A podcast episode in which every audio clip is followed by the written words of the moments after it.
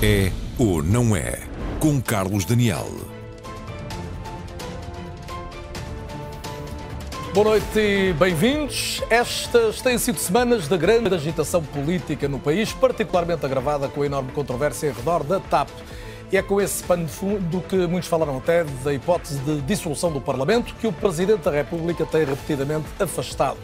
Ainda assim, o presidente do PSD pediu uma audiência ao chefe de Estado, que decorreu esta tarde, e na qual Luís Montenegro terá repetido também ele que se considera alternativa à governação socialista e pronto para governar. Em concreto, Montenegro levantou também a questão da data das eleições europeias e disso iremos igualmente falar esta noite.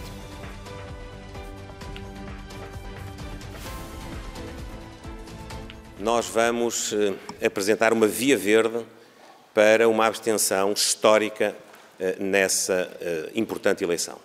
Trata-se da véspera do feriado do Dia de Portugal e trata-se de uma semana onde, em vários eh, conselhos do país, a começar pela capital, Lisboa, há dois feriados. Na segunda-feira, dia 10, e depois no dia 13 de junho. Creio que o governo português deve procurar uma de duas soluções. Ou que a eleição seja marcada no outro dia, dia 26 de maio, no dia 2 de junho, no dia 16 de junho, se for o caso, ou então que se abra a possibilidade de haver, no ato eleitoral das eleições europeias, uma data alternativa, isto é, que possa ocorrer em dois dias diferentes. Foram estes os temas de que conversámos, naturalmente, com eh, vários aspectos que compreenderão não devem, nem eu quero que sejam tornados Mas públicos. ao Presidente e que, e que ficam no recato das relações institucionais, de cooperação e colaboração institucional Apesar do que fica no recato, há sensações que são evidentes e que ficam desta ida de Luís Montenegro a Belém. Já vamos abordá-las, mas para já apresento os meus eh, convidados desta noite. Estão comigo em estúdio Ascenso Simões, membro da Comissão Política do Partido Socialista. Boa noite e muito bem-vindo. O Carneiro, deputado do PSD e vice-presidente da bancada parlamentar. Muito e duas jornalistas que acompanham em permanência a atualidade política do país. A Rita Tavares, jornalista do Observador, e a Natália Carvalho, jornalista e editora de política da Antena 1. Boa noite a todos. É um gosto tê-los no É ou Não É, nesta noite de debate da RTP. O Carneiro, começo por si, até porque começamos com declarações de, de Luís Montenegro, o líder do, do, PSD, já lá vamos à questão das europeias, mas a questão mais substantiva é esta. Depois de ter afastado qualquer hipótese de entendimento com o Chega, vai, vai seguramente a Belém reforçar a ideia de que o PSD é alternativa à governação do Partido Socialista. Isto quer dizer que o PSD quer eleições? Não, isto quer dizer que o PSD está permanentemente em contacto com as instituições e os órgãos de soberania. O Presidente da República é uma pessoa com quem o PSD fala regularmente, assim como o Presidente da República fala com outros partidos. São contactos perfeitamente normais. Eh, agora, quanto a uma questão mais geral, que não tem especificamente a ver com as conversas com o Sr. Presidente da República, o PSD está sempre pronto para eleições. Portanto, em qualquer contexto. E, portanto, se essa questão vier a ser colocada ao país por parte do Sr. Presidente da República, no tempo em que o Sr. Presidente da República entender, naturalmente que o PSD eh, não deixará os portugueses mal e, portanto, será sempre uma alternativa à governação do Partido Como Socialista. sabe também ou melhor que eu, há elementos do seu partido que têm insistido na ideia de que o regular funcionamento das instituições não está a ser tão regular assim e que poderia haver uma outra atitude da parte do Presidente. Se isso acontecer a curto prazo, o PSD está pronto o PS está pronto. Aquilo que o Dr. Luís Montenegro uh, reafirmou ainda recentemente sobre eventuais coligações também já o tinha feito no tempo do Congresso e eu recordava isso. E, portanto, esse ponto está perfeitamente esclarecido para os portugueses e o PSD tem estado preocupado em apresentar alternativas e soluções para o país, como ainda, ainda recentemente o pacote da habitação que aprovamos no Parlamento, muito antes até do Governo aprovar o seu próprio pacote, o, o decreto-lei que já foi uh, promulgado e o, o último diploma que entrou na semana passada. Portanto, nós estamos a trabalhar precisamente para criar essa alternativa e a apresentar propostas para que os portugueses percebam que nós somos a alternativa ao Partido Socialista. E compreenderá que eu lhe pergunto se, por exemplo, concorda com o Miguel Poiares Maduro, seu colega do partido e comentador aqui da nossa casa também, hum, quando diz que já foram preenchidas as condições para haver dissolução da Assembleia da República.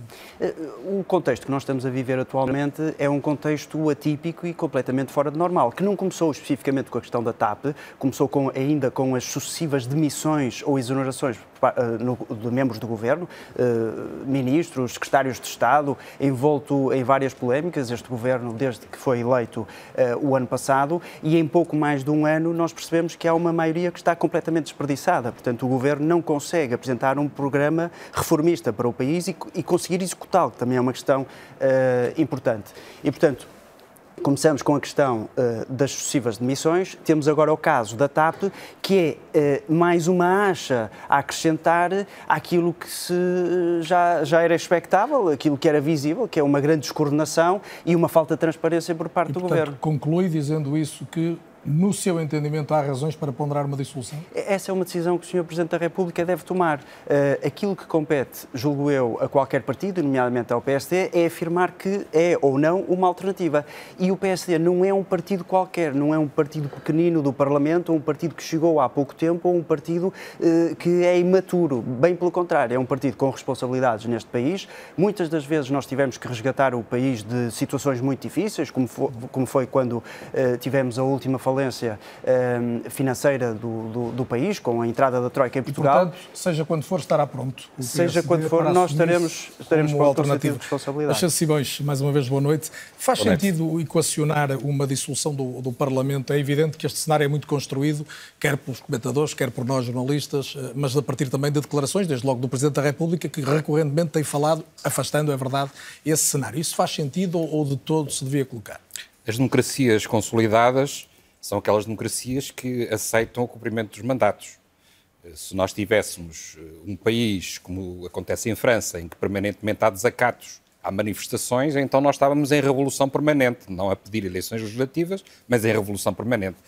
Te... o país não está é preparado para eleições uh, todos os anos. Ou seja, se nós entramos num processo de reivindicação de eleições todos os anos, nós abrimos uh, uma nova realidade constitucional que, perante uma circunstância qualquer de desaprovação temporária da política do governo, se convocam eleições não há um problema com a maioria absoluta, o Parlamento funciona normalmente, os tribunais funcionam normalmente, o Tribunal Constitucional funciona normalmente e aprecia os vetos do Sr. Presidente da República, ou pedido de fiscalização do, do Sr. Presidente da República, e o Sr. Presidente da República está todos os dias a fazer sindicância à atividade do governo e à atividade da sociedade. Portanto, é, vai para além daquilo que são os poderes eh, constitucionais do Presidente da República. Mas o Alexandre Simões reconhece que, eh, depois da audição no Parlamento, designadamente da CEO da TAP e do ex-chairman da TAP, que há, há um, um, aumento da, da, do, do, do, possível da, da, controvérsia ao redor da, da situação política do país. A governação é uma governação para quatro anos. No caso em concreto, o Dr. António Costa tem uma governação de sete anos e ainda vai ter mais quatro anos de governação. Nós não podemos analisar uma governação por três ou quatro anos. Nós vivemos numa situação de contingência ao longo dos últimos anos. Nós saímos da Troika, depois tivemos uma pandemia e agora temos uma guerra. Verdadeiramente, o Partido Socialista, o Dr. António Costa, nunca conseguiram ter uma situação de alguma paz para, para concretizarem o seu próprio programa eleitoral. Paz teve muita, não é? Como? Paz teve muita, teve sete não, anos de paz. Bem, isso é porque o seu líder também não estava apto para, para, para fazer uma oposição como devia fazer. Não. O seu líder e seu patrono, o Rui Rio. Bem, mas fala de coisas sérias, ou seja, verdadeiramente o país saiu de uma intervenção da Troika, a primeira parte da governação do Dr. António Costa foi para resolver os excessos da Troika, depois veio a pandemia e depois veio uma guerra. Mas foi Portanto, o Alexandre nós... Simões que disse que a TAP foi o maior erro de António Costa. Eu tenho... E a questão TAP é a questão mais sensível eu dos últimos tempos. Estamos de acordo desse ponto. Eu tenho relativamente à TAP, desde há muitos anos, uma visão completamente diferente daquela que tem o Governo. Eu antecipei as situações que nós hoje já estamos a viver.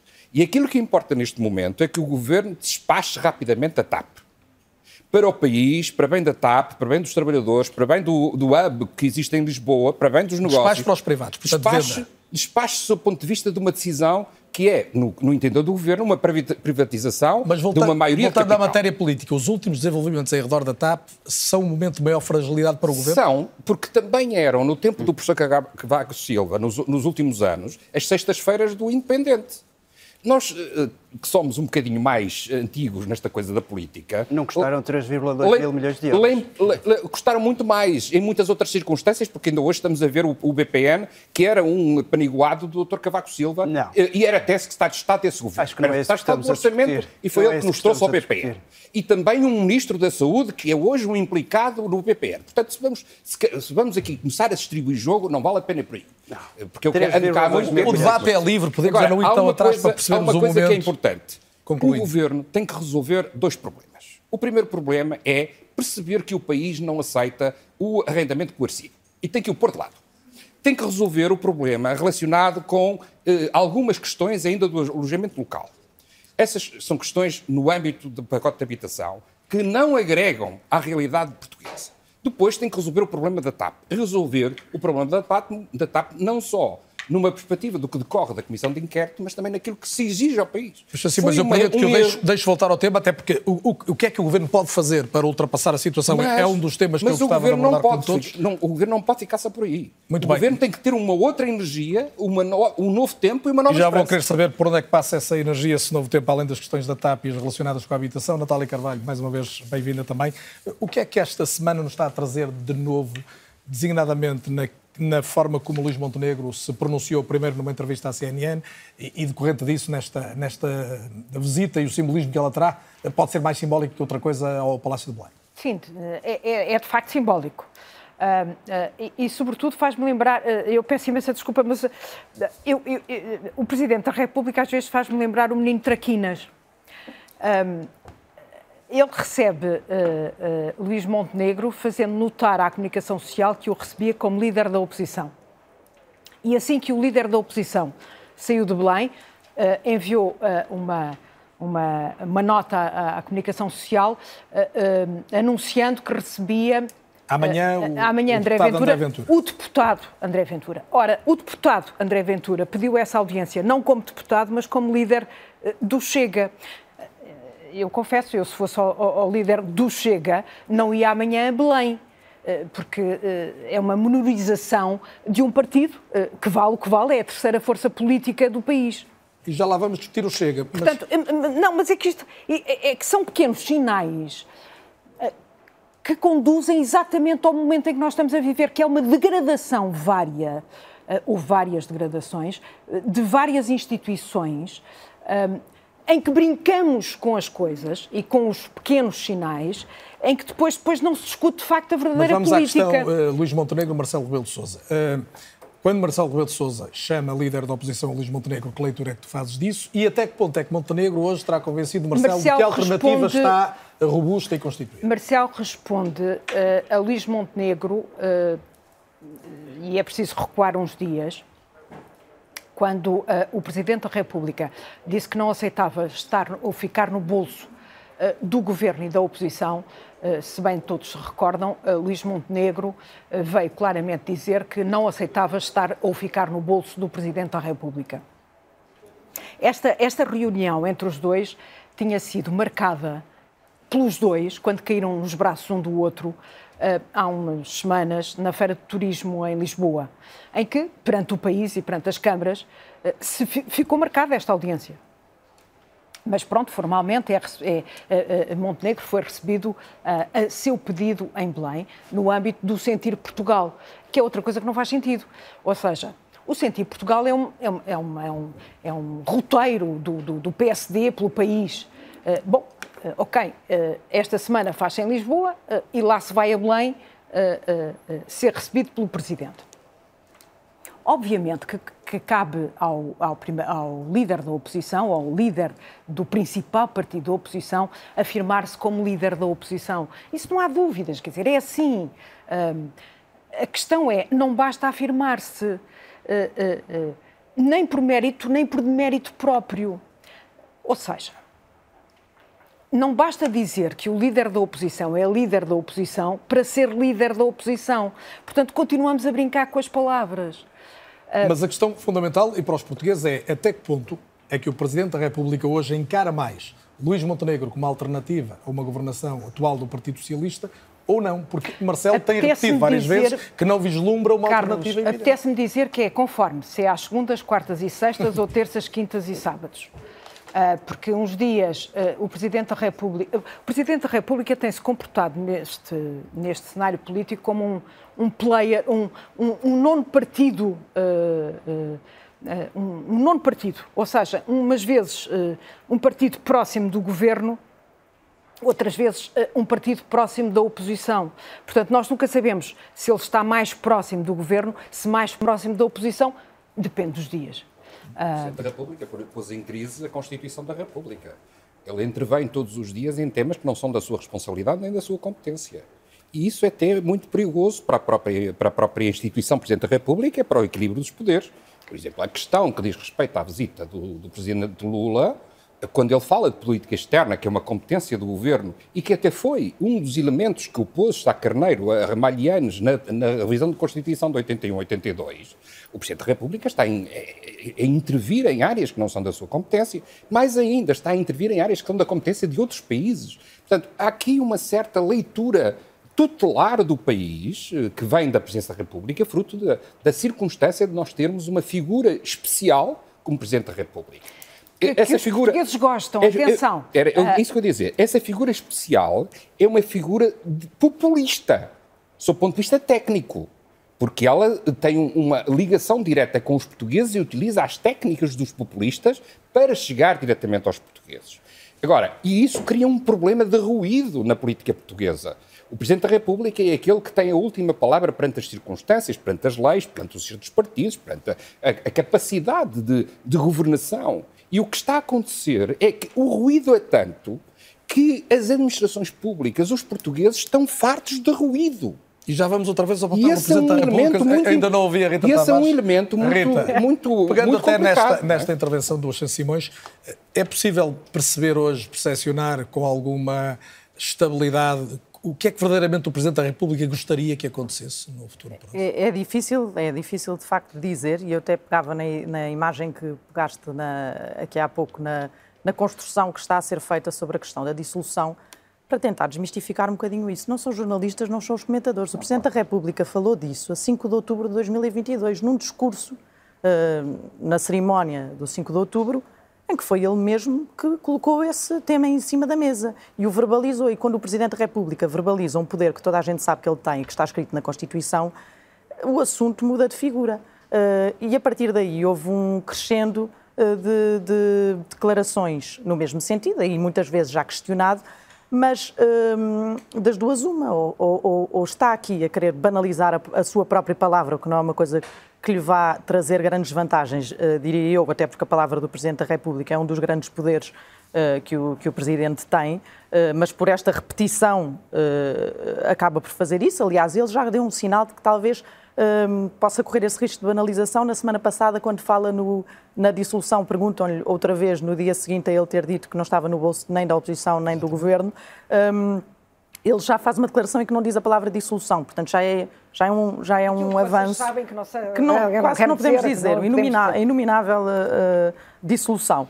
Uh, mas, de facto, ao mesmo tempo, a verdade é que está a manter aqui a pressão sobre o governo do Partido Socialista e está a, a manter a pressão alta. Uh, não é uma pressão de, diria eu, que vá desembocar numa dissolução amanhã, até porque Marcelo Rebelo de Sousa já percebeu que os portugueses, neste momento não, não, eu acho que não, eu não diria não querem, tanto por aí. Querem estabilidade. Eu acho que há um problema. Eu nem, nem, iria tanto pela estabilidade. Acho mesmo que há um problema. O Presidente da República não tem a certeza de qual seria o resultado eleitoral. Ah, isso também é. E haver um resultado eleitoral em que o Partido Socialista saísse vencedor novamente, deixava o próprio Presidente da República em muitos maus lençóis. Uh, o que é que faria o Presidente da República nessa situação? Jorge Sampaio, no, no passado, quando, quando fez quando isso em 2004 e dissolveu a Assembleia da República, mais tarde veio dizer que teria de se demitir se o resultado não tivesse sido aquele. Portanto, isto ao mesmo tempo cria uma pressão uh, sobre o governo e também sobre a oposição, por causa desta questão da alternativa, da falta de alternativa política consistente, também está a criar um problema no próprio Presidente concordo, da República. É? Bom, mas isto é o que o Presidente da República diz, não sou eu.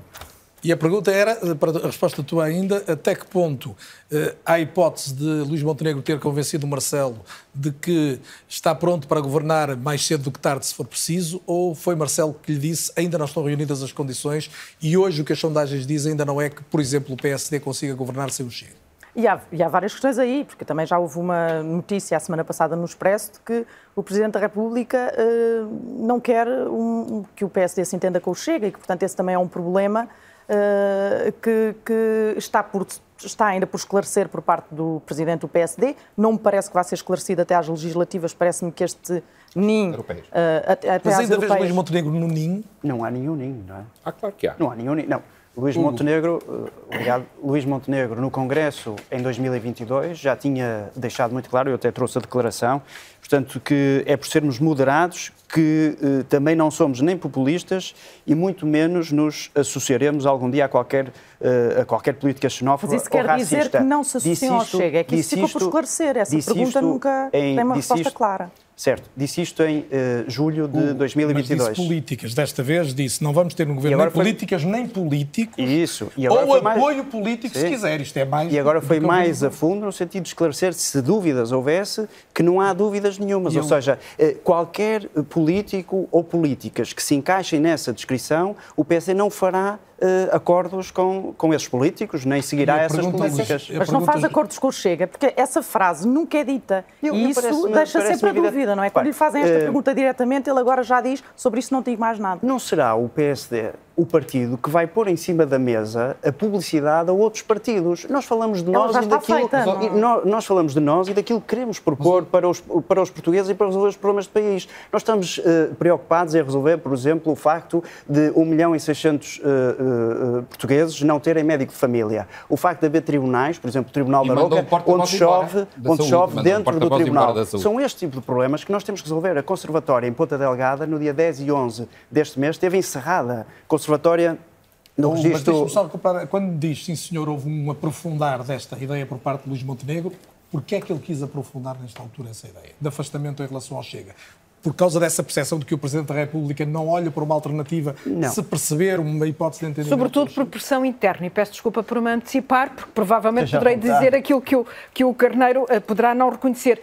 Ah, o partido, e é assumido, penso eu, uh, desmita-me se eu estiver errada, o, dentro do PSD há várias versões ou várias uh, linhas. linhas em que há uns que acham que deve ser traçada uma, uma linha vermelha e outros não.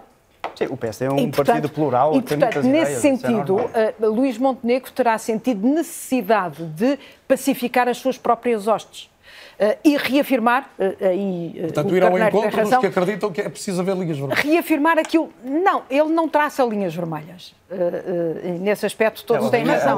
não há linhas vermelhas. A linha é vermelha, é clara. não há. Não, é vermelha. Vamos, não nos vamos não, associar se, se com partidos tinha que cair o xenófobos, imaturos ou que sigam políticas Se fosse uma linha vermelha, tinha que cair o governo dos Açores. Isto é... Não, peço desculpa. Que política... Primeiro, se fosse uma linha vermelha, tinha que cair Primeiro, nos Açores, o Chega ou qualquer partido que que siga políticas semelhantes não estão no governo regional dos Açores. Ah, portanto o PSD aceita que o Chega apoie parlamentarmente um governo PSD. Outra questão que se deve colocar, e que eu gostava já agora que o Sr. Simões respondesse, é qual foi a política racista ou xenófoba que foi executada nos Açores? Até hoje, nenhuma. Mas isto, nenhuma. Portanto, o PSD sabe muito bem em que, em que piso é muito é... claro, o doutor Carneiro é muito claro. Ou seja, claro, nós claro, não levamos para o poder os xenófobos e os racistas do Chega, mas não, não há, negamos não há... o apoio parlamentar do Chega. As isso é muito claro, porque é tal linha vermelha. Não, não, Luís, é Montenegro, Luís Montenegro, na última entrevista, peço desculpa, mas na última entrevista à CNN, Uh, foi muito. Aí sim uh, houve um avanço claro. em que Luís Montenegro diz claramente que não vai fazer uh, nenhum acordo parlamentar, ou seja, ele acrescenta a expressão, que... acrescenta a expressão acordo, acordo parlamentar, político, que era algo que ele ainda não tinha dito. Mais claro é verdade. Possível. Algo que ele ainda não tinha Mais dito claro até, até, até ao Congresso.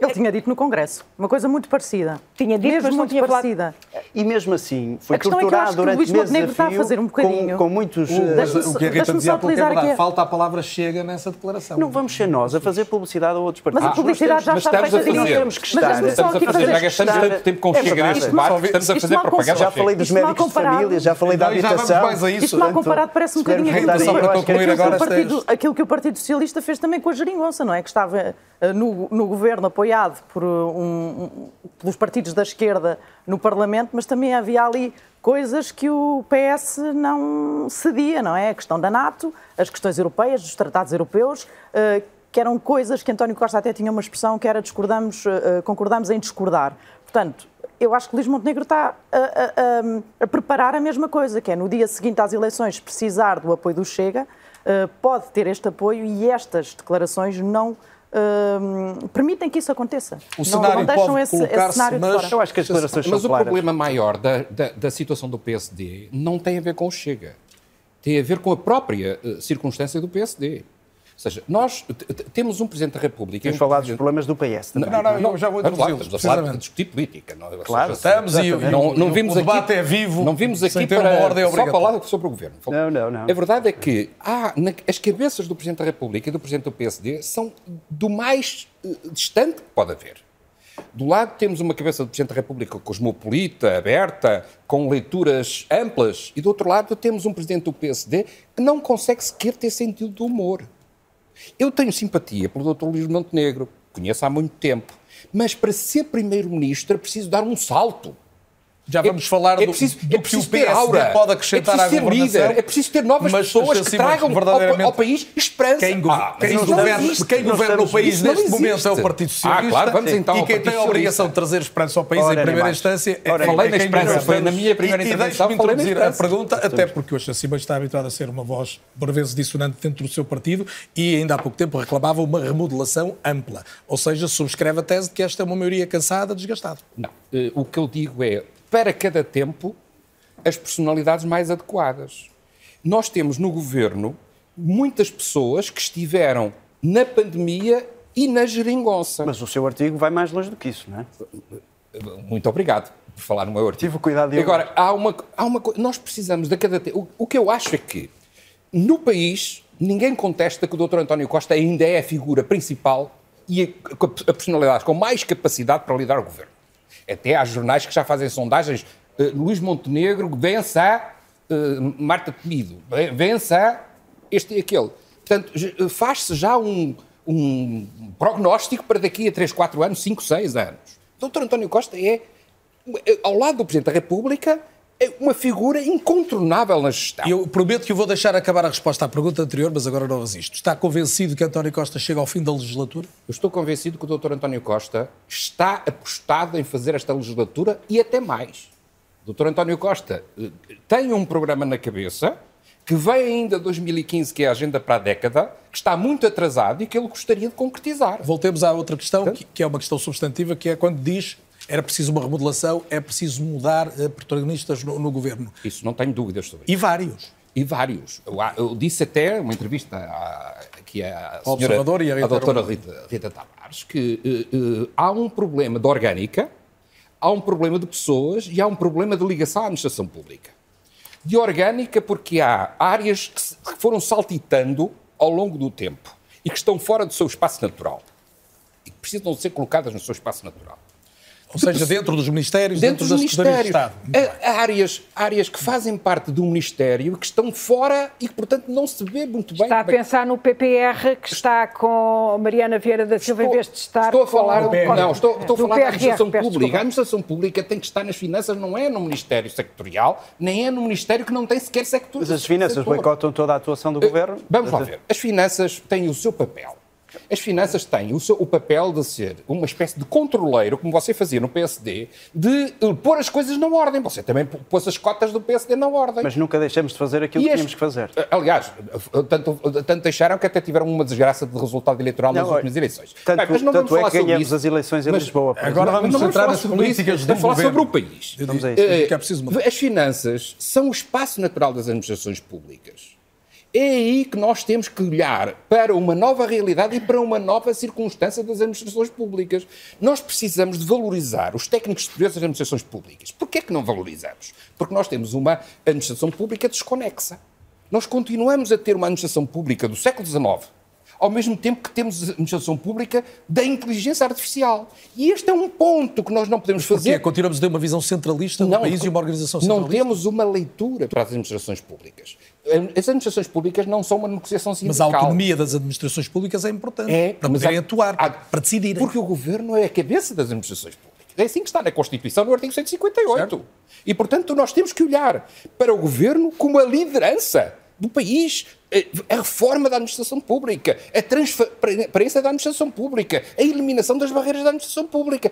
Eu, eu hoje trabalho então, na o governo, o governo PS, e já, já com muitos anos, está a falhar nisso. Não, o governo do PS, eu estava a dar um exemplo de como há uma área que está fora do seu sítio. Portanto, nós temos que colocar áreas no seu sítio natural. E depois nós temos que fazer um novo tempo de políticas. Por exemplo, eu gosto muito do simplex, mas nós temos que ir muito mais além que um simplex. Nós hoje temos que olhar para os processos, não para as iniciativas em si. Processos são hoje novas visões de reengenharia das administrações públicas. Voltando aos protagonistas, há um grupo significativo, designadamente de ministros hoje, mais metade. que já não deviam estar no governo. Sim. E o Dr. António Costa tem que perceber isto, por muito que custe. É um, um treinador de uma grande equipa de futebol, há momentos em que, o, em que o, o, o jogador não pode jogar.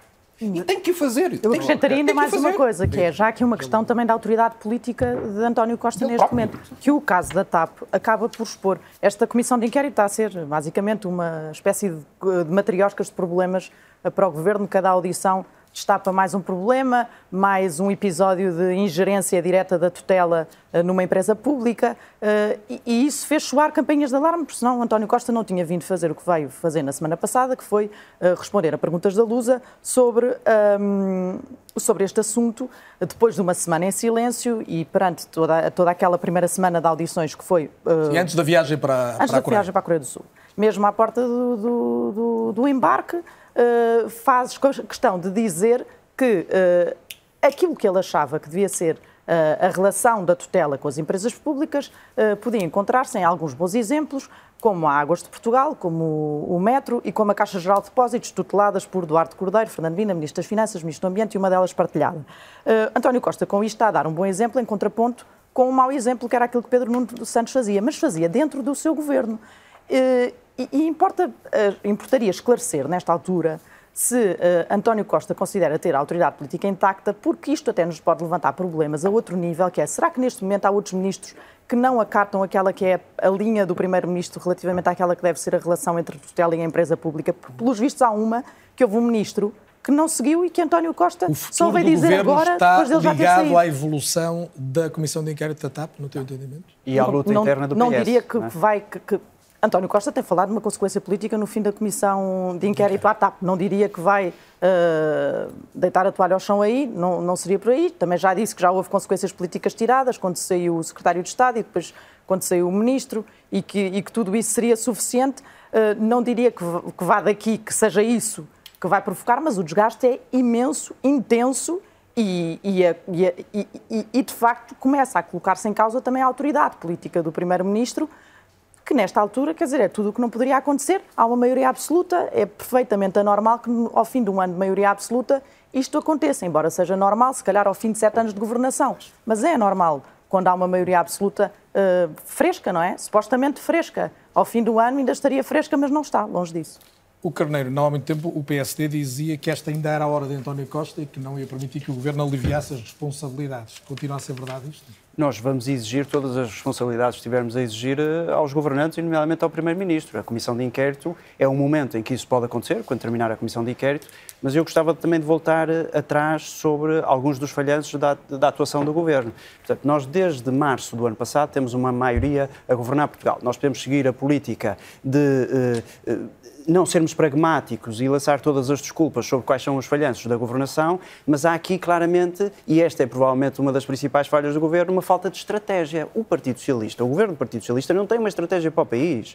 E, portanto, e, e ao mesmo tempo que não tem uma estratégia, esconde os falhanços da governação com a omissão da verdade. Por exemplo, isto que nós conhecemos nos últimos dias, relacionado com as pensões, quando há cinco meses, quando há cinco meses o governo dizia que. Hum, estava em causa um problema de sustentabilidade da segurança social e, portanto, aquilo que fez em dezembro e em novembro estava muito bem feito e não havia corte nenhum de mil milhões sobre a base das pensões. E agora, cinco meses depois, vem corrigir a mão acusando a oposição. Costuma-se dizer uh, a melhor defesa é o ataque. E é isso que o governo vem fazer, Mas é atacar a oposição. Não aceita a tese da prudência, de que foi preciso perceber a evolução. Claro que é. E o que é que mudou em cinco meses? O que é que mudou em cinco meses? No final do ano passado, o governo já sabia perfeitamente que as estimativas da angariação da receita fiscal e contributiva iam bater todos os recordes daquilo que estava previsto no Orçamento de Estado. É Foram 9 mil milhões de euros. O principal argumento utilizado por António Costa na altura da meia pensão em setembro foi a sustentabilidade das, da, da Segurança Social. E agora o que a Ministra da Segurança Social veio dizer é que o saldo é o maior de alguma vez ter tido, o saldo do sistema previdencial, que é 3,1 mil milhões de euros. E em cinco meses fez magia. Cortaram uma parte. Em cinco meses fez magia. Não, é, não, esta... cortaram uma parte. É que todos sabem que está em, eh, está em trabalho uma comissão para revisão do sistema Sim, mas isso ainda não temos resultados Ah, mas, mas, o Governo acompanha os mas trabalhos. Mas isso não é para 2024, não, não, não. o Primeiro-Ministro ontem explicou mas, isso, não é? Não, mas o Primeiro-Ministro também disse uma coisa, que é, nós conseguimos, com a execução do Orçamento da Segurança Social, garantir as pensões até 2033. Portanto, quando nós olhamos para 2015, nós já levamos mais 15 anos de garantia das mas pensões. Mas há cinco meses havia um problema de sustentabilidade da não, Segurança Social. Sempre. Foi que foi vendido há, às pessoas e, portanto, isto não foi, mas, não foi dito com verdade. Doutor, isto tem que ser seguinte, denunciado. Meses, tem que ser denunciado. Há cinco meses nós estávamos mas, na guerra. Uh... Nós ainda continuamos na guerra. Eu, eu gostava só de acrescentar, gostava de acrescentar também um, um, outro ponto que eu acho que ainda não ficamos suficientemente, que é um dos grandes problemas que o Governo tem neste momento, o Governo do Partido Socialista, é a guerra interna dentro ah, daqueles não. que vão ser os sucessores de António Costa. Uh, a ala de Pedro Nuno Santos não desapareceu, está muito, enfim, diminuída por aquilo que temos visto na TAP, mas não desapareceu. E, portanto, uh, tudo, tudo o que está a acontecer com a TAP, uh, as omissões, a falta de transparência, também resultam dessa guerra interna. E relativamente à, à, capacidade de exercício das funções do Governo, nós também não podemos ignorar aquilo que tem sido denunciado na Comissão de Inquérito da TAP. É normal o Ministro das Finanças, durante oito meses, não atender o chairman da, da TAP. Não marca uma reunião com o chairman da TAP, apesar deste não foi Ministro das Finanças, foi Ministro, apesar foi ministro deste requerer sucessivamente. É uma empresa onde. Não, o, o chairman da TAP pediu uma reunião ao Ministro das Infraestruturas, Exato. pediu quatro vezes, não foi atendido e pediu durante oito meses ao Ministro das Finanças. Foi isto que foi dito é na Comissão de Inquérito. Não é razoável que numa empresa onde nós despejamos 3,2 mil milhões de euros dos contribuintes, o Ministro das Finanças não tenha dois segundos, três segundos, cinco minutos para falar com o chairman. Considera que o futuro do Governo está ligado ao destino desta Comissão de Inquéritos? Hum, eu acho que a Comissão de Inquérito pode trazer mais revelações, portanto, temos que esperar pelos seus resultados eh, e, em função dos resultados da Comissão de Inquérito, logo, faremos, logo veremos qual é a avaliação que os partidos e o próprio Presidente da República farão daquilo que viermos a descobrir. Agora, eh, gerir a empresa pelo WhatsApp, por e-mails, eh, mentir publicamente, dizer que não deram uma instrução à CEO da TAP para não apresentar os resultados quando se vem a descobrir que deram, fazerem um pedido, o Ministro das Finanças e o Ministro das Infraestruturas faz um pedido de esclarecimento à TAP sobre a indemnização da Alexandra Reis e depois veio-se a descobrir que o próprio Governo ajuda a elaborar o comunicado de esclarecimento, isto é uma falta de transparência total. Natália Carvalho. É tudo um grande pesadelo. A TAP eu acho que é um pesadelo para o Governo. Ou, ou foi, ou está, ou está a ser mas ainda não chegamos uh, às verdadeiras questões da TAP. Porque esta, esta comissão de inquérito é para saber se uh, Alexandra Reis devia ter sido, devia ter recebido a indenização que recebeu ou não recebeu. E depois assistimos a duas comadres que foram lá lavar a roupa e, e que discutiram lá os motoristas e fizeram e disseram umas coisas umas contra, uma, uma contra as outras.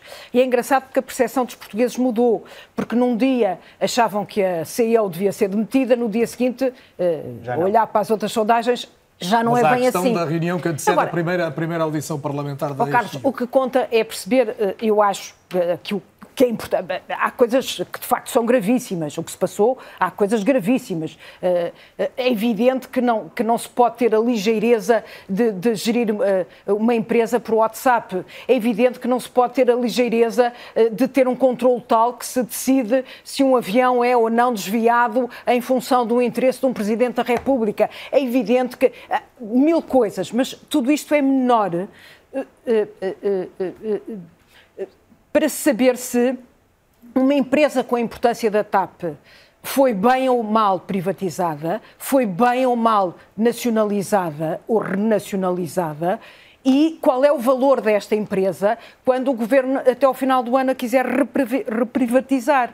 Porque Estamos a discutir uh, os efeitos desta comissão de inquérito para o governo, mas temos que discutir também os custos uh, desta comissão de inquérito para uma empresa como a TAP. Muito bem, o debate o nosso não é só sobre a TAP, fizemos-lo a semana passada aqui. Uh, mas isto é importante. é importante. Agora, a questão... Quer pela dimensão política, quer pela matéria substantiva a que aludiste agora, mas eu, eu, gostava de perceber, no, no teu entendimento, o, o que é que António Costa precisa de fazer para reverter este momento Já claramente não é favorável ao Já governo. está a fazer. E a sublinhar algumas das medidas. O Manuel Carvalho falava hoje até de um governo em campanha no editorial do Público. Hum, é isto que está a acontecer? Já está a fazer. Uh, se bem ou mal, uh, eu acho que vamos esperar, uh, vamos ter que esperar. Ou seja, este plano de estabilidade é apresentado como uma grande vitória para o governo. Um, o governo procura reconciliar-se com os pensionistas, com quem se tinha zangado uh, no princípio do ano. E, e os pensionistas são, uh, têm um grande peso uh, eleitoral. É, é curioso porque o Primeiro-Ministro, ou, melhor, o Governo, tinha anunciado ontem que iria anunciar medidas de apoio às famílias. essas medidas resumiram-se para já nesta, nesta aumento de pensões, mas fica, fica, a, fica a precisar-se ou, ou, ou, ou, a sentirmos que é preciso mais. Há famílias que, que de facto Mas temos precisam de um mais horizonte, apoios. aparentemente, de um controle menos apertado em Mas relação ao temos déficit. Isso, isso abre déficit, caminho. Não, não temos, não déficit, dívida. uh, uh, podemos chegar ao final do ano com uh, aqui. O governo está a demonstrar. uh, Eu acho que é a grande prioridade, é uma grande fixação de António Costa. Pode ser um grande erro também dele, mas, mas, mas, mas uh, eu acho que é a fixação dele. O homem das contas certas. Uh, E uh, vai assim até ao fim. e eu acho que vai assim até E ao fim. E com Faltam isso as ele pode. reformas e resolver os problemas da Pois, mas Constituição. tira-vos tira reformas um do bocado o discurso, Vamos porque o discurso da direita foi até agora, reformas. foi até agora e sempre ah, ah, ah, o discurso das contas certas e o discurso que o Partido Socialista nunca saberia ou não era partido para ter as contas equilibradas ah, e um orçamento equilibra- equilibrado e com isso ainda assim ah, ter uma boa política pública de, de apoios sociais. Eu acho que o António Costa eh, eh, faça essa, essa eh, alfa e ômega eh, da política, eh, fez disso a prioridade absoluta E do quando governo olhas para estes números macroeconómicos, esta projeção até 27, e vês a questão da inflação, mas sobretudo as Eu não questões sou economista, eu não sei, eh, Mas o que vês é uma preocupação que se mantém com as contas públicas. É. É um país estagnado completamente. Como? É um país, um país estagnado. As taxas de crescimento são absolutamente Bom, miseráveis, aquilo que está Portanto, previsto. já, é? já temos aqui uma Portanto, alteração de discurso. Agora a questão é eh, como é que. eh, Porque depois. Como é que se eh, estimula o crescimento? Co- É, é essa Não, a estratégia não, para o é- país é como que é que se falta. como é que se podem dar apoios sociais ou manter um Estado social que, o, que o PSD defende e ao mesmo tempo manter Eu- eu as dou-lhe um contas exemplo. equilibradas? Eu dou-lhe um exemplo. não é? Em Espanha, em Espanha, com o PRR espanhol, eh, o governo espanhol decidiu gastar 12 mil milhões a criar uma indústria de semicondutores em Espanha. Nós sabemos que a, semi- a indústria de semicondutores está muito eh, centralizada em Taiwan e, portanto, é uma indústria absolutamente estratégica para qualquer país no mundo e Espanha decidiu ter um rasgo, uma visão, um futuro, tentar traçar um caminho que venha gerar eh, mais dinamismo económico, novos postos de trabalho e, e trabalho altamente qualificado. Em Portugal, nós não estamos a usar o helicóptero de dinheiro da Europa Ah, contudo- para criar crescimento Contudo, nós económico. estamos à frente na competitividade não estamos tecnológica. Usar. Estamos à frente. Os indicadores da semana passada, nós estamos à frente de Espanha na competitividade tecnológica. Eles estão a investir agora Não, na mas, mas nós estamos à frente. Simões, É, Falta dizer isso. O doutor Carneiro diz, ah, vão ter uma fábrica de semicondutores. Bem, mas nós já estamos à frente. 12 mil milhões, é Portugal está à É- É um frente. investimento colossal. Ouça, é? Portugal tem Colossal. hoje, Portugal atingiu eh, os- as obrigações impostas pelo Dr. Paulo Portas a si próprio para 2025 em termos de exportações vão passar. Portanto, Sim, mas as exportações não dependem do governo. Não, é? claro que não. faltava- Eu Só faltava co- dizer isso agora. Depende das empresas, não é? Vamos ver. Com- com- eh, depende do ecossistema que também o governo potencia. Não, o país não é, uma, não é um conjunto de Mas peças a de Lego. taxa de IRC, o funcionamento dos tribunais, é isso? que Vamos- Depende do governo? A maior parte das empresas, a maior parte das empresas não precisam dos tribunais para nada. As empresas só precisam dos tribunais quando há problemas de falências e aí temos um problema. Não, mas o PSD também já podia ter Cobrança apresentado... de uma- dívidas. Eu- É isso que eu disse. Insolvências, cobrança de dívidas, essa coisa toda. Mas a maior, a maior parte delas até faz acordos. Portanto, eh, eh, quem conhece as... Pois, não sei se é exatamente quando- assim. Quem conhece as empresas, as empresas o que não querem é que ninguém que as chateie. Muito menos o Estado. Muito menos o Estado. E, portanto, nós temos aí eh, as empresas a- a- a- a investir, temos investimento privado muito, temos exportações como nunca tivemos, portanto, a economia está a crescer. Qual é o problema do nosso crescimento? Falta de diversificação do setor. Qual é o problema do nosso crescimento? Falta de diversificação. E então, E produtividade. e essa questão é uma questão que se liga à educação e ao conhecimento tecnológico e capa- capacidade de capital. E liquidez.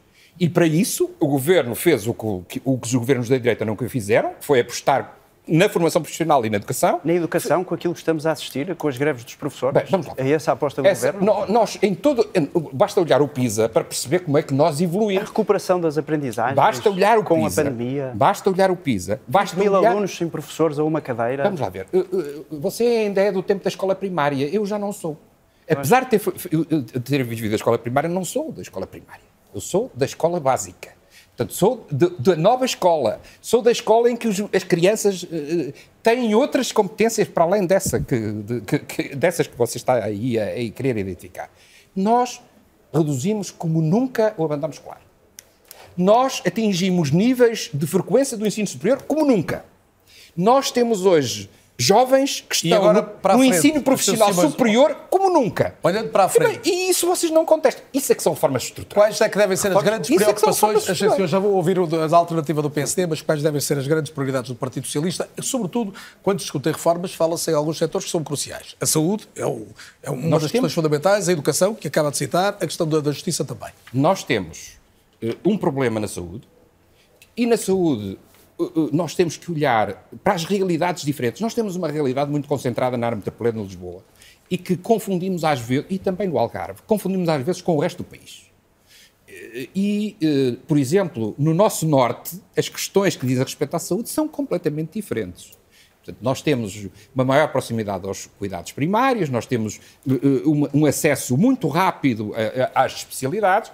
Portanto, temos o, Ao o ponto de problema- se querer contaminar, neste caso positivamente, temos, todo o temos a localização do lógica. problema e é para isso que nós temos que trabalhar.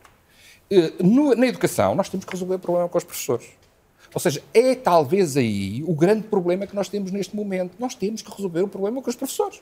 Ponto. assim, mas se me permite a pergunta, mas qual é o problema dos professores? Já agora, se nós puder explicar. Nós temos que negociar com os professores. Mas é só esse o problema nas escolas, com os professores? Eh, o- o- nós temos um problema com os professores. Vamos resolver primeiro isso, depois vamos falar na forma curricular e vamos falar na A falta de professores é absolutamente Mas- dramática. Mas essa falta de professores é, é ainda também do tempo em que o, o- o Crato resolveu eh, eh, aumentar os horários dos professores e pôr fora do sistema muita gente que estava no Sabe sistema. quantas pessoas é que saem do ensino, do sistema de ensino público até ao final do ano? 3.500 O Carneiro, mas há uma questão que não podemos iludir. Mas é sabe- preciso mais gente na saúde, é preciso mais gente nas escolas, isso custa dinheiro. Onde é. é. que se vai buscar esse dinheiro no E imediato? querem menos funcionários públicos. No, no imediato. E o PSD quer menos funcionários Como é que públicos, quer, mais, quer mais médicos, quer mais professores e quer menos funcionários Nós temos que saber gerir o sistema e temos que tomar as medidas. Repare, nós não podemos resolver um problema que durante sete anos. exemplo, é certo, mas agora. durante sete anos o governo do Partido Socialista não fez rigorosamente nada. E nós agora queremos resolver instantaneamente, hoje ou amanhã, o problema. Estou a perguntar Eh, qual é a sua receita, não Pois, é? a- a receita, de facto, é entrar em negociação com os professores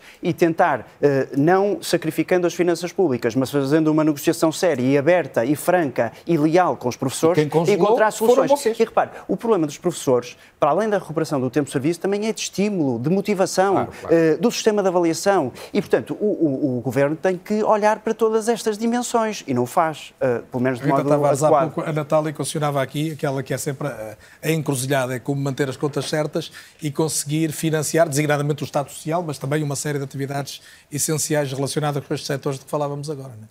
Sim, e há um setor que não falámos que é a habitação, não é? E aí acresce um problema Esse é o político verdadeiro também. barril de pólvora. Durante este ano, que é. O está, Sr. Simões tocou de leve no tema. sim, está. não foi foi mesmo. Eu não o deixei aprofundar mais. António Costa tem apontado muito o PRR à habitação, tem dito que transformaram, que tem sido transformar o PRR numa coisa que pode ajudar a, a resolver esse problema. Há aqui uma questão sobre o PRR, que é a execução do PRR, que tem um fiscal, um fiscal eh, que é o Permanente? Presidente da República permanente, eh, que declarou Não é um este- verdadeiro fiscal, desculpa interromper-te, Rita. Já vai menos ao terreno agora. E- e- Agora não quer ir ao ir, mas quer dizer, não sabemos Pelo se ele menos- foi convidado. Eu, eu fiz essa pergunta ao Sim. Governo e, ao que parece, ele não foi convidado para ir mais vezes. Portanto, Já se desconvidou antes de ser eh, convidado. Já se desconvidou bem. antes. Mas, Eh, mas ele declarou que este era um ano Mas vai ser Bruxelas, vai ser Bruxelas a dizer isso. Eh, eh, e até agora, Bruxelas o que tem dito é que eh, é porque poucos de nós percebemos eh, de facto o que é que é o PRR. Eu não percebo, confesso. Nem- portanto, não consigo sequer avaliar eh, de que lado é que pode estar a razão. Portanto, nós vamos ter que chegar ao final do, me- do ano para, para perceber o que é que Bruxelas é, é vai isso que eu dizer. estava a tentar dizer. Bruxelas e, e Bruxelas, e depois, consoante os números de Bruxelas, também o Presidente da República vai ter que tirar uma, declaração, uma conclusão, porque o Presidente da República declarou este como um ano decisivo. Na mensagem de Ano Novo foi isso que fez.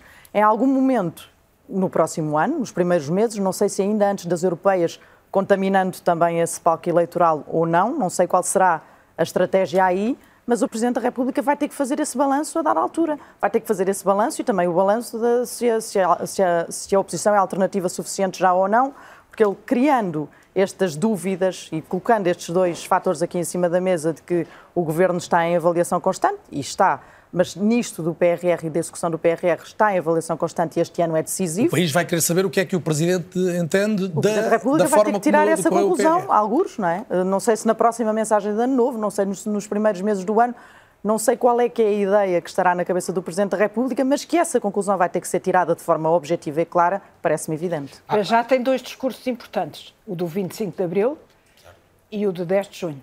Que E o são de 5 de normal, e o de 5 de outubro. Mas o porque 10, de junho, discurso até- o 10 de junho não costuma ser um discurso muito É eh, nacional. intenso do Presidente da República. eh, mas, mas, mas é uma oportunidade. Nós falamos muito do PRR e, em muitas circunstâncias, não sabemos como é que um programa europeu se desenvolve. O Governo apresentou as suas linhas gerais. As empresas e o Estado adequam-se às linhas gerais. Apresentam as candidaturas e as intenções. O Governo apresenta as iniciativas à União Europeia, recebe os primeiros envelopes. As empresas candidatam-se, são aprovados os projetos e se inicia-se o projeto, o processo de concretização. Portanto, nós quando olhamos para um programa que termina em 2027, não podemos querer que, das duas uma, nós podemos dizer assim, vamos apostar tudo eh, em eh, subsidiar os funcionários públicos e, aument- eh, e- e fazer um, um programa de cessação de contratos na administração pública e vamos gastar 3 mil milhões de Está fora do âmbito do PRR. Não pode estar. Porque já tivemos Mas tem que casos... ser criativo para fazer isso. Mas já, já tivemos casos em, que- em que isso podia, podia acontecer, fruto de muitas circunstâncias. Agora, podemos apostar em grandes projetos ou podemos distribuí-los pelo país. Mas neste momento há uma série de candidaturas validadas, Ah. há dinheiro que está a chegar, portanto vai ser possível medir. mas já vai ser está possível a medir. concretizar-se. Mas o que está a chegar é muito pouco, não é? Não, Portanto, vai ser possível medir, é nesse sentido que eu digo. Sim, eu, acho, conclusões. se me permitem acrescentar país e para tentar, para tentar ajudar aqui também a Natália, portanto, do dinheiro todo do PRR, os 16,6 mil milhões, mas agora o reforço que eventualmente será feito, eh, aqui o grande problema é de facto o dinheiro chegar aos beneficiários finais. Está Por exemplo, na questão da habitação, na questão da habitação, nós estamos a falar de cerca de 2 mil, 2.700 eh, mil milhões de euros para a habitação e aquilo que estava pago eram, até há pouco tempo, pouco mais do que 90 milhões de euros. Mas o que está pago- Portanto, isto demonstra... Só eh, depois da execução física. isso, isso demonstra Para além dos adiantamentos. um fracasso na isso, capacidade de execução. Isto demonstra um, um fracasso na capacidade de execução e nós podemos estar a perder aqui uma Está oportunidade. convencido já que há um fracasso na Não, não, pode, pode levar a um fracasso, não tenho dúvidas Não há nenhumas. um só porque autarca nós temos, partido que diga isso. nós temos, não, peço desculpa, nós temos um prazo para executar o PRR. Se nós não nos adequarmos a esse prazo, nós perdemos o dinheiro. Claro. E, portanto, isto, isto é preocupante para o país. É, os 16 mil milhões era o dinheiro que a Europa nos atribuiu na sequência da pandemia, como atribuiu a outros países, cada um com o seu montante, para estimular a economia. E nós aqui temos dois problemas, que é uma avaliação sobre quais são os investimentos que estão a ser feitos. Sabemos já que grande parte do PRR é concentrada no Estado e, por Não é outro não, lado, Agendas mobilizadoras. Sim, e grande parte concentrada no Estado, o Estado a tapar, o Estado a tapar aquilo que deveria fazer com o Orçamento de Estado, aproveita o PRR. E, portanto, a dúvida que fica é, será que no fim do dia, quando, quando tudo isto estiver terminado e aquilo que conseguirmos executar, será que isso vai gerar crescimento económico, mais emprego, eh, emprego Mais mais, emprego, bem remunerado? emprego. Emprego mais bem remunerado. Ah, isso é outra questão. sabe, oh, Sim, é oh, oh, importante chefe, isso. eh, Três em cada quatro jovens ganham menos do que 950 euros. Isto é absolutamente dramático. Claro que Com é. o preço da A pergunta habitação. é, a claro que é. responsabilidade é. de quem? Porque eh, eh, vale a pena olharmos um pouco para isto. Ou seja, eh, os salários da administração pública estão ou não em linha com o que se pede? O aumento dos salários mínimos hum, era o que estava mais ou menos previsto por parte do Partido Socialista, não por parte dos antigos parceiros da geringonça que queriam, queriam um aumento. E o PSD eh, estava contra o Agora, a salário questão é, Não, eh, os é privados estão ou não a acompanhar os salários eh, eh, Estão, eh, estão, eh, estão até a aumentar os salários. No- em- há alguns setores, que são os setores mais dinâmicos da sociedade, têm salários muito mais altos que o salário mínimo. Não, não, E- eu estou. eh, E, e Estás a falar dos aumentos salariais em eh, média. Eu estou estou a falar dos aumentos salariais. É que, é que, é que o, o- o governo eh, celebrou um acordo com os parceiros sociais. eh, No setor privado. Nós temos setores onde, onde não- temos um aumento muito significativo das remunerações e temos setores que eh, se ficaram para trás. Por exemplo, temos a- na agricultura, nós temos os dois mundos. Temos uma agricultura que ainda tem salários muito baixos e temos a agricultura que já tem salários muito altos. No eh, setores dinâmicos da, da, da sociedade, nós temos nas tecnologias salários muito altos e temos algumas, eh, alguns setores tradicionais onde os salários ainda são muito adequados. Portanto, nós estamos a descolar no nosso modelo de desenvolvimento. E isso é, é, é, é lento, mas está a ver-se. Sim, mas é lento, mas está. E voltemos à questão política, avançando aqui para a nossa reta final, mas hum, e Rita, começava por ti agora, porque eh, dependente de tudo isto que aqui acabamos de, de- de focar, as questões relacionadas com a TAP, mas também as do PRR, os avanços e recuos do Governo em relação a reformas que pode fazer, hum, o horizonte das, das eleições europeias eh, ganhou de facto aqui uma importância crucial quando olhamos a questão da, da estabilidade governativa do país? Ganhou e acho que para todos os lados, porque se falarmos com alguém do, do Partido Socialista, vai dizer que sim, até para tirar a limpo se Luís Montenegro é uma alternativa suficiente ou não. Se, se falarmos da parte da oposição, sim, porque vai servir para avaliar eh, o, o governo como, como nenhum outro momento pode, pode servir até lá, porque vai ser o momento em que os portugueses vão votar, vão se expressar e vão se expressar depois de, na altura, eh, dois anos, de uma maioria absoluta que só o primeiro ano já trouxe esta enormidade de casos eh, complicados para, para, para a autoridade do governo e que, e que de facto pode, pode pôr aqui em, em questão o próprio governo em eleições e aí eh, o caso pode mudar de figura. Há sempre a questão que é mais de decisivo para haver uma leitura e- e- nacional é ou não. conseguir romper com esta sequência de casos e casinhos, para usar a expressão mais célebre que, que retrata as questões, ou eh, convencer os portugueses de que têm uma estratégia que pode mobilizar? Bom, António Costa está a tentar fazer essa, esse- essa descolagem dos casos e casinhos nesta fase, com esta catadupa de medidas que agora eh, aparecem.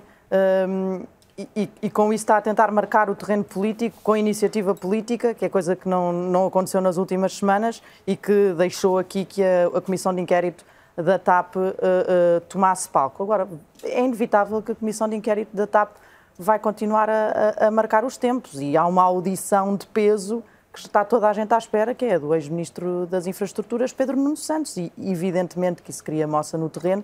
Portanto, não sei se serão estas medidas ou esta- estes arranques eh, a seguir ao caos que o governo vem, vem de vez em quando imprimir que conseguem apagar este histórico que, que já é pesado. Eu, eu gostava só de relembrar que não é só o problema da TAP. Já antes nós tínhamos tido o problema das demissões no governo. Portanto, só, É, os casos e entre, casinhos, entre é? ministros e secretários de Estado, cerca de 11 pessoas que saíram, não é?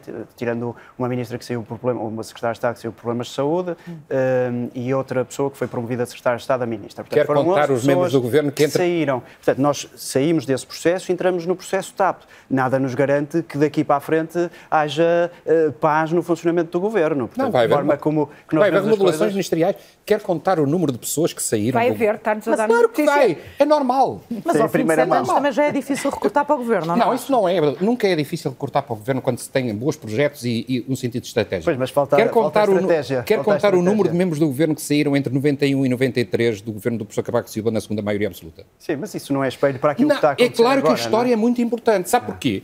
Porque eh, foi na sequência das eleições autárquicas de 93 e das eleições europeias de 94 que o professor Cavaco Silva definiu o tabu. E foi para o pulo do lobo.